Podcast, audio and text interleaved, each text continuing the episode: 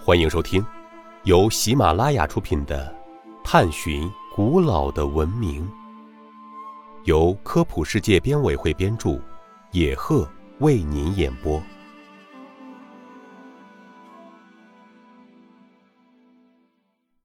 第一百四十六集，自杀的高卢人描写的是什么故事？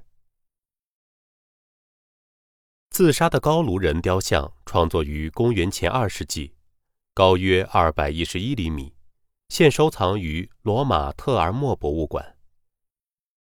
公元前二百四十一年，古希腊人击退了高卢人的猛烈进攻，在博加马王国建立了卫城，并在广场上建立了胜利纪念碑性雕塑群像。自杀的高卢人是其中的作品。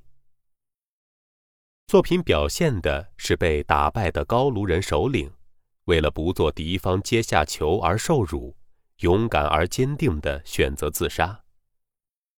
他先亲手杀死了自己的妻子，然后准备自刎。他左手搀着已经被他杀死的妻子，右手执剑往自己的左胸口刺入，身子站立着，眼睛向后面追来的敌人射出无比的愤怒。具有一种宁死不屈的壮烈姿态。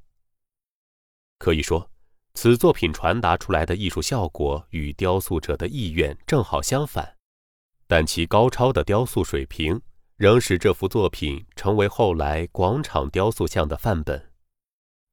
听众朋友，本集播讲完毕，感谢您的收听。